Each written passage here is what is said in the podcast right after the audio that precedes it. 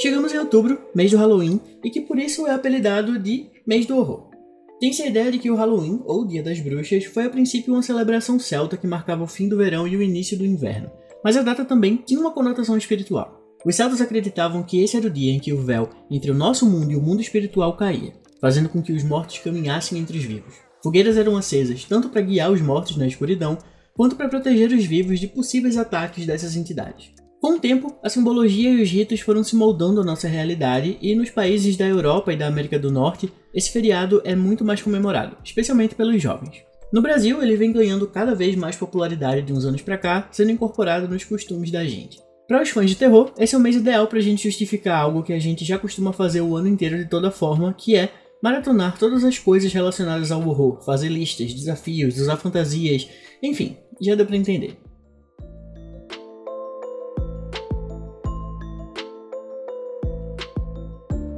Olá, meu nome é João Pedro e seja muito bem-vindo ao Longe de Mim Criticar, o seu programa sobre séries, filmes, livros e entretenimento em geral. Eu tô super animado para esse mês porque a gente vai ter uma programação bem especial por aqui, toda voltada ao horror. Os próximos episódios do mês vão ser com convidados super legais e com temas que eu acho que vocês vão gostar bastante.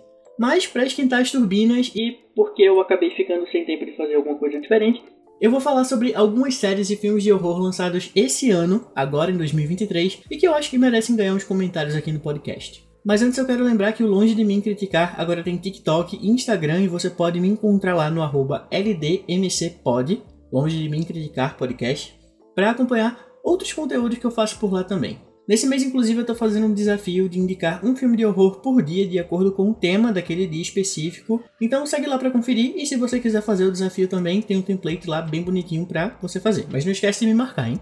E longe de mim criticar, mas vamos falar sobre coisas de horror lançadas em 2023?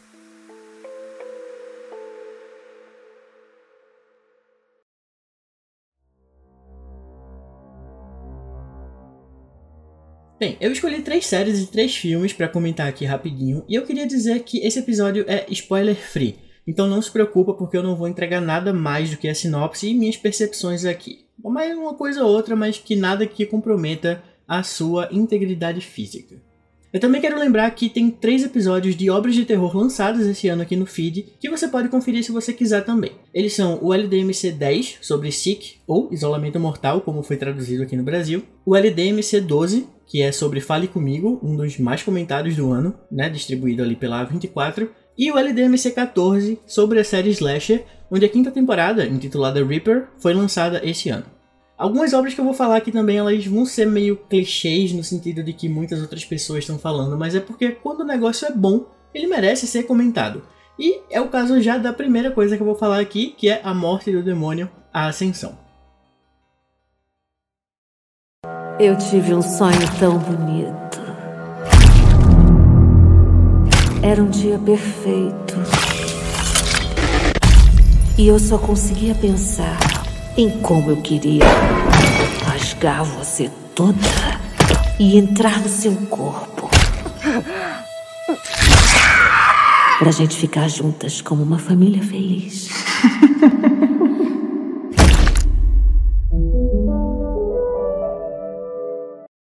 A Morte do Demônio, a Ascensão, ou Evil Dead Rise do original, foi lançado dia 20 de abril e você pode assistir na HBO Max aqui no Brasil.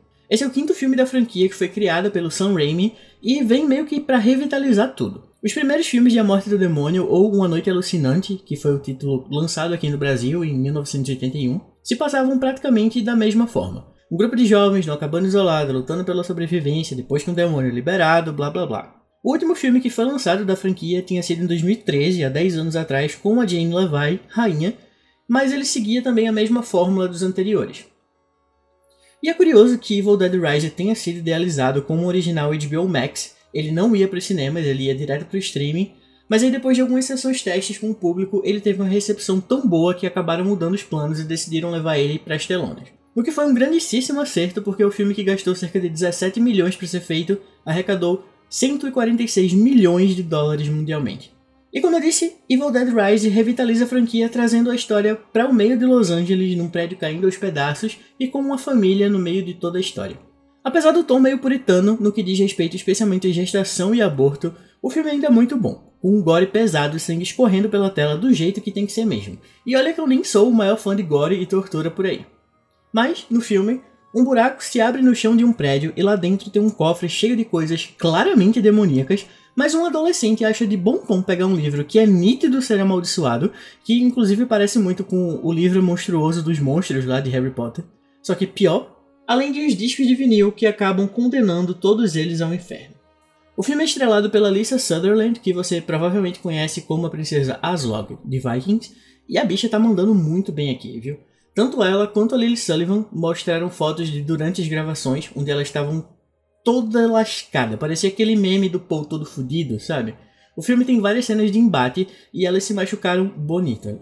No filme também tem o Morgan Davis, que faz o Danny, o adolescente mais otário de todos, e ele recentemente, inclusive, estava no live action de One Piece, ele fez o Kobe. Então, se você viu One Piece e achou o rosto dele conhecido, e você assistiu Evil Dead Rise, é daqui que você lembra dele. Esse filme tem umas cenas maravilhosas de gore, ele definitivamente não é para todo mundo. E foi um dos filmes em que muita gente saiu vomitando das salas de cinema. O que eu acho uma besteira quando isso acontece, porque você vai ver um filme de terror, você imagina que vai acontecer alguma coisa assim. Mas ele de fato leva a tortura para outros níveis, principalmente numa cena que utilizam um ralador de queijo. Então só vou deixar isso para sua imaginação. Enfim, o filme é muito bom e é bem fantasioso também. E quando eu digo que ele é fantasioso, eu falo no quesito de que ele vai entrando em absurdo atrás de absurdo, que mesmo sendo um filme de um demônio possuindo gente, eu particularmente fiquei meio passado.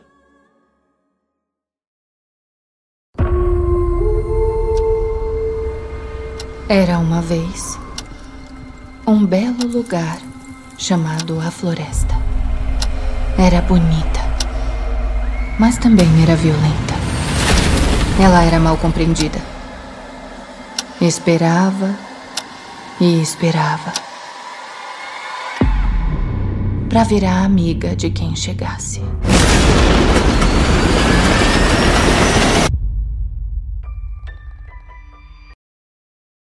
A primeira série que eu vou falar é a segunda temporada de Yellow Jackets, que foi lançada entre abril e maio desse ano, e os nove episódios estão lá disponíveis no Paramount Plus para você conferir tanto a primeira quanto a segunda temporada.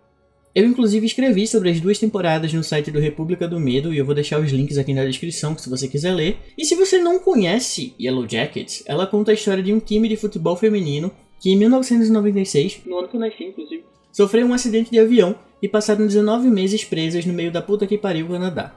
Dividida entre dois blocos temporais, com elas adolescentes em 1996 e elas já adultas 25 anos depois, a gente vai descobrindo as coisas horríveis que aconteceram com elas na floresta e em como isso afetou a mente dos sobreviventes. Até porque apenas Deus sabe como está a mente do palhaço.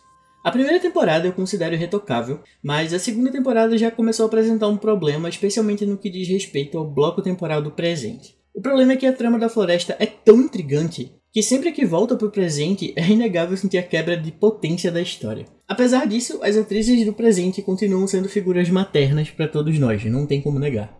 O novo ano de Yellow Jackets trouxe finalmente, inclusive, aquilo que a gente mais queria saber, que é como começou o momento coxinha de Garaçu da série. E se você não sabe o que é isso, joga o termo coxinhas de Garaçu no Google que você vai entender. Uma das coisas que eu mais gosto de Yellow Jackets é como ela flerta com o horror sobrenatural, que nunca se concretiza de fato. Tipo o que acontecia com Lost, que às vezes tudo levava a crer que era algo místico e no final eram só aleatoriedades de um roteiro que não se ajudava. E o pior é que eu ainda acredito que tem algo a mais aqui na série, que não são só os traumas e gente totalmente desequilibrada unidas por um trauma. Tudo que acontece em 1996 é ótimo. As atuações, a ambientação, as locações e principalmente a direção, que fica bem mais criativa nesse bloco. Eles aproveitam os momentos de alucinação ou de puro terror das personagens para usar novos ângulos, focos e técnicas que não são muito tradicionais. Inclusive, alguns dos momentos mais fortes dessa temporada vieram em especial de algo que aconteceu no passado, e se você assistiu a série, se você assistiu esse episódio, você sabe do que eu tô falando. Eu fico muito curioso para saber o que vai acontecer no futuro da série, mas ao mesmo tempo fico com medo dela acabar se perdendo no meio do caminho, como acontecem com tantas outras histórias parecidas, inclusive uma outra série que eu vou falar aqui na frente nessa lista. Mas apesar de levemente inferior à primeira temporada, o novo ano de Yellow Jackets ainda consegue se firmar como uma das coisas mais interessantes na TV esse ano, pelo menos para mim, né?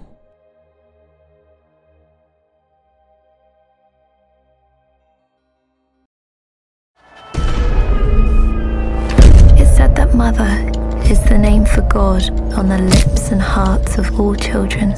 Jehovah. She can be glorious. Filled with wrath. And if anyone were to ever harm her family, there's no telling what she'd be capable of.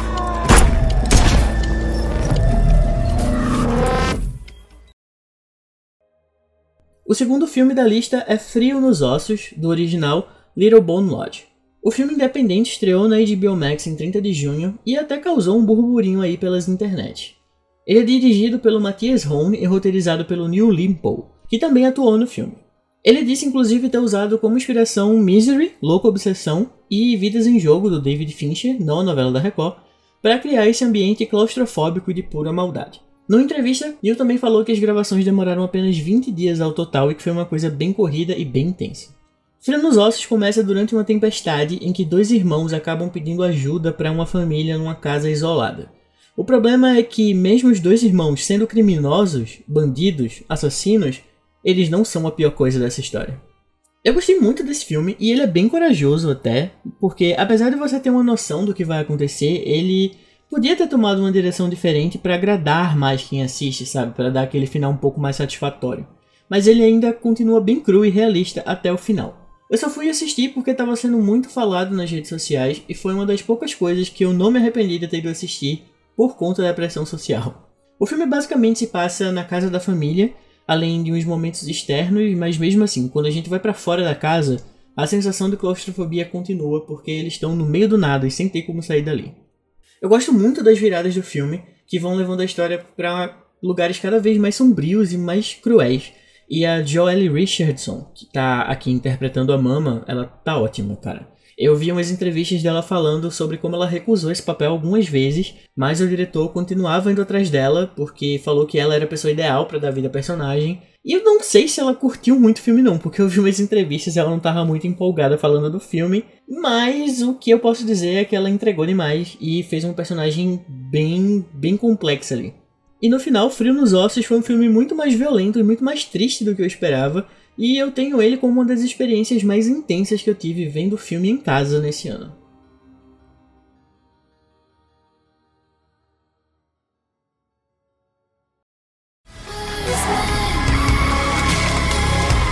Who is your favorite artist? You have to meet her one day. Promise me. We will. I promise.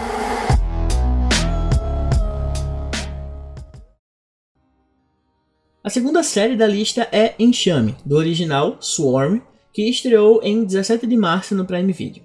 A série foi criada pelo Donald Glover e pela Janine Neighbors, e uma coisa que eu descobri fazendo pesquisa para essa série hoje é que a Malia Obama, a filha do ex-presidente, fez parte da mesa de roteiristas da série. Então tem isso aí também.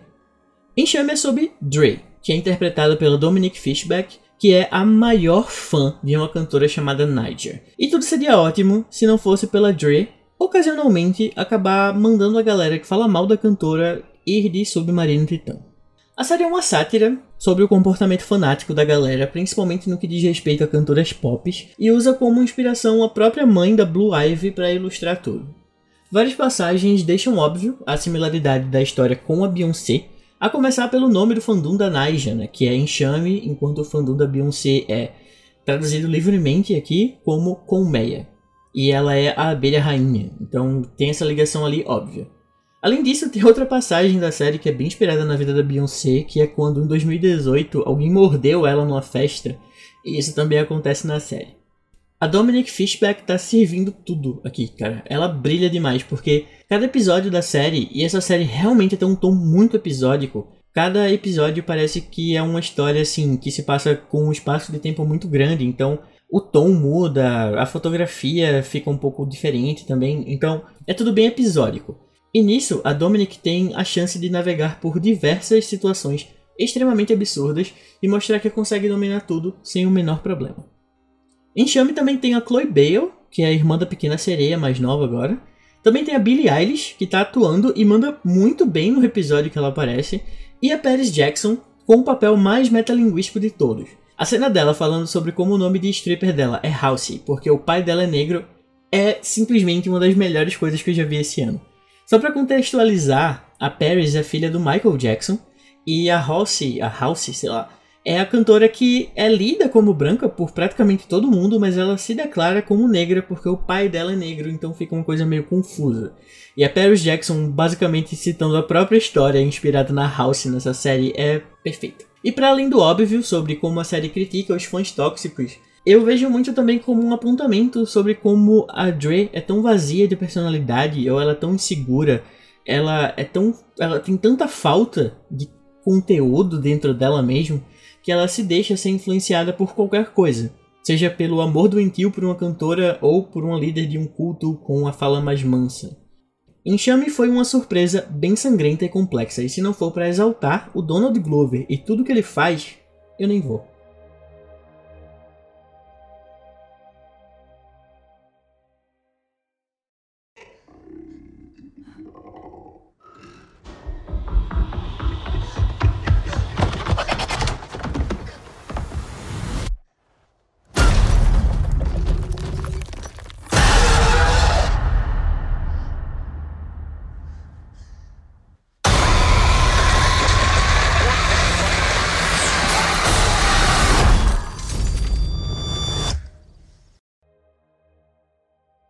Terceiro e último filme da lista é Ninguém Vai Te Salvar, do original No One Will Save You, que estreou em 22 de setembro no Star Plus. O filme é dirigido e roteirizado pelo Brian Duffield, que já tinha escrito Amor e Monstros com o Dylan O'Brien e Ameaça Profunda com a Kristen Stewart, e também tinha dirigido Espontâneo, que é um filme de horror comédia também com a menina Hannah Baker lá dos 13 Porquês. A protagonista de Ninguém Vai Te Salvar é a Caitlin Deaver, que fez Fora de Série e ela tá bem lá. E também fez o infeliz filme musical do Chaves, chamado Dear Evan Hansen. Aqui a Caitlin vive Brin, que vive isolada da própria comunidade por conta de algo que aconteceu no passado.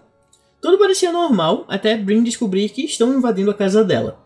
E até aí tudo bem. O problema é que quem está invadindo a casa dela são, na verdade, um bando de ET Bilu. O filme praticamente não tem diálogos, o que é bem interessante, né? No momento que a gente está que é de obras que precisam explicar o óbvio o tempo inteiro, porque o telespectador não consegue lidar com a mente genial que a criou. E sim, Nolan, isso foi para você. Mas além dos poucos diálogos e da porradaria franca entre humano e ET que acontece o filme inteiro, ele também é bem profundo e tem alguns pontos de interpretação que se abrem ali. Pode ser uma alusão ao trauma e luto, pode ser um comentário sobre transtornos psiquiátricos, Pode ser uma crítica a como uma persona não grata é vista como algo não humano pela comunidade, e pode ser apenas um filme de ET em nave espacial mesmo.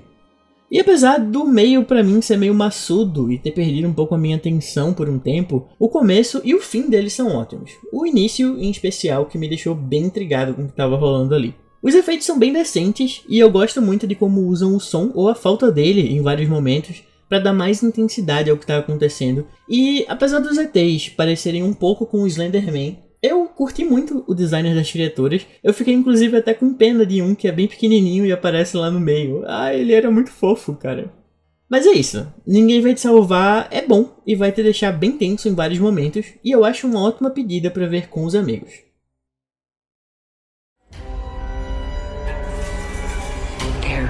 Things around here that walk and talk just like us until they walk up to you and rip your guts out. There is no way out. Oh, thank God we heard the screaming. You picked a bad spot.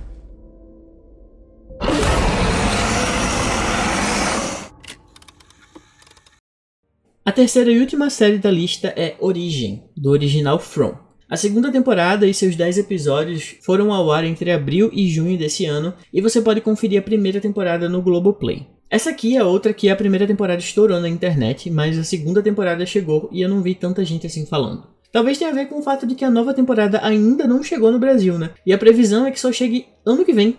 Globoplay, você tá doida, minha filha? Origem é uma série doida dos mesmos criadores de Lost e Under the Dome, que conta a rotina numa cidadezinha no meio do espaço-tempo contínuo. Isso porque, na verdade, todos os cidadãos da cidade vieram de lugares diferentes, mas que por um acaso acabaram nessa cidade que ninguém sabe como chegou e ninguém consegue sair. Para completar, A cidade tem criaturas que saem à noite e se parecem com pessoas normais, mas na verdade são monstros que vão te partir no meio se você encontrar com eles ou deixá-los entrar na sua casa. Entre caixinhas de músicas, cigarras e crianças calvas, a segunda temporada de Origem expande bastante a mitologia da série, mas assim como eu falei sobre Yellow Jackets, eu tenho muito medo para onde a trama está nos levando. Isso porque a temporada respondeu pouquíssimas dúvidas e ainda acrescentou várias outras. A gente descobriu um pouco sobre o passado do Victor e um pouco sobre o Farol, por exemplo. Mas as coisas vão acontecendo e vão abrindo brechas e mais brechas que eu tenho muita apreensão de nunca serem resolvidas no final. Outra coisa que eu não curti também foram os novos personagens. Literalmente desembarcaram umas 20 pessoas na cidade e cada um é mais chato do que o outro. Como é que pode, bicho? Apesar disso, a história dessa série me prende pra caramba. E apesar do medo de abrirem mais portas do que conseguiram fechar, essa temporada para mim, pelo menos, ficou longe de ser ruim ou cansativo. Os personagens continuam muito bons, pelo menos os originais. Kenny, eu te amo, mesmo quando você erra. E as portas que são fechadas dão uma sensação muito boa de satisfação. E tiveram pelo menos uns dois episódios aqui que tenho certeza que vão te deixar muito tensos. Eu curto muito a mitologia da série e todas as possibilidades para o que é aquela cidade. É um purgatório? Tá todo mundo em coma? É o Bad Place? É um experimento científico do governo? Enfim, ninguém sabe e eu tenho, eu tenho muito medo de a gente nunca saber no final. Uma curiosidade é que aquele monstro que sorri, né, o mais famosinho que aparece nos pôsteres e que tem mais destaque na série, ele não usa nenhum efeito para manter aquele sorriso escroto. Eu vi o ator, o Jamie Maguire, falando sobre como muita gente achava que era Photoshop ou prótese, mas na verdade é só ele literalmente sorrindo. E ele é estranho daquele jeito. Hashtag sem filtros.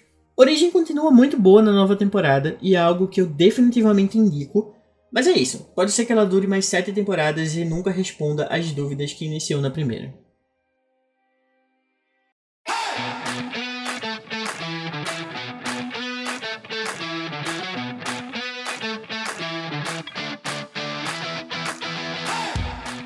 E esse foi o episódio da semana. Espero que vocês tenham gostado. E como eu disse, foi só um aquecimento para o que vem aí no mês de outubro. Comenta comigo se você assistiu as coisas que eu falei, tanto os filmes quanto as séries, e você pode me responder na caixa de perguntas aqui no Spotify. Mas se você não estiver me ouvindo pelo Spotify, sim por algum outro agregador, não esquece de me seguir nas redes sociais e conversar comigo, no LDMCPod, tanto no Instagram quanto no TikTok. Também não esquece de avaliar o podcast, que isso ajuda bastante. Eu sei que eu não posto com tanta frequência, mas eu tô tentando regularizar isso, tá? Nas redes sociais eu posto mais conteúdo, então se você me acompanha só por aqui, peço perdão. Mas é isso. Semana que vem tem mais e espero que vocês tenham gostado. E se vocês gostaram, não esquece de compartilhar com os amigos. E se não gostaram, não esquece de compartilhar com os inimigos. Beleza, galera? Valeu e até a próxima.